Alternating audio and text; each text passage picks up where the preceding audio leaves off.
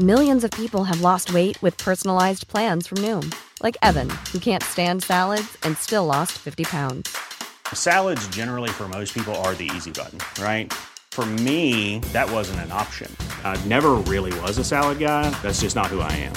But Noom worked for me. Get your personalized plan today at Noom.com. Real Noom user compensated to provide their story. In four weeks, the typical Noom user can expect to lose one to two pounds per week. Individual results may vary. Heraldo Podcast, un lugar para tus oídos.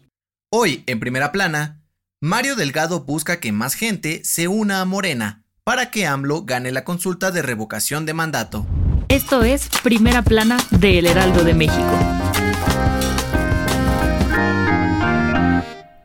Hace unos días, el presidente nacional de Morena, Mario Delgado, inició una gira por todo el país para buscar el apoyo de los ciudadanos ante la consulta popular de revocación de mandato que ocurrirá en marzo del 2022. En la consulta, se le preguntará a los ciudadanos si Andrés Manuel López Obrador debe continuar o no como presidente de México. Ante esto, señaló que Morena necesita reorganizarse y dentro de sus planes está abrir el padrón electoral para que más gente se sume al partido y así afianzar la victoria. Sin embargo, algunos militantes no están de acuerdo y acusan a Mario Delgado de violar las reglas internas. En entrevista exclusiva para el Heraldo de México, Delgado aseguró que los militantes de Morena que se oponen a sus planes son conservadores, que buscan detener el proyecto de la 4T. En este sentido, dijo que algunos de sus compañeros quieren que Morena ya no acepte a ningún afiliado porque buscan tener derechos y privilegios basados en amiguismos. La secretaria de organización de Morena, Xochitl Zagal, respondió a las acusaciones de Mario Delgado, diciendo que esto podría provocar la división dentro del partido, por lo que lo invitó a pensar en otras opciones. Finalmente, Delgado comentó que este proyecto se someterá a consideración en el Consejo Nacional de Morena el próximo 2 de octubre y que esperan resolverlo antes de la consulta de revocación de mandato el próximo año. Con información de Elia Castillo. ¿Quieres estar bien informado? Sigue a Primera Plana en Spotify y entérate de las noticias más importantes.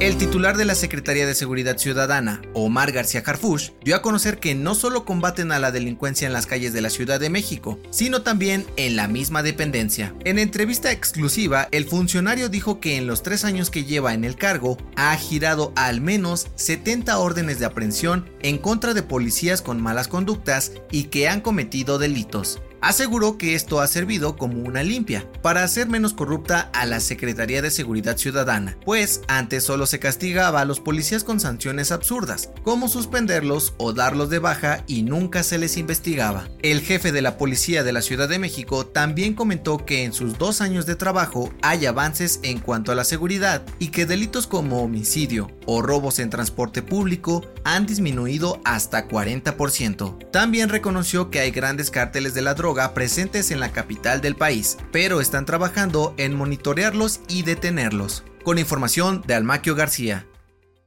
En otras noticias, tras el incendio de la discoteca Baby O en Acapulco, el dueño del lugar aseguró que no fue un accidente, sino que fue un ataque provocado por al menos tres personas que rociaron gasolina. Según los reportes preliminares, los daños son de pérdida total. En noticias internacionales, este jueves, el Servicio Geológico de Estados Unidos informó que el volcán Kilauea de Hawái entró en erupción pero no hay amenazas para los pobladores. Y en los deportes, la Fórmula 1 dio a conocer que el Gran Premio de Qatar se sumará al calendario de la temporada 2021 y su primera edición será del 19 al 21 de noviembre. Reemplazará al Gran Premio de Australia, el cual debía celebrarse en la misma fecha, pero fue cancelado por la pandemia. El dato que cambiará tu día.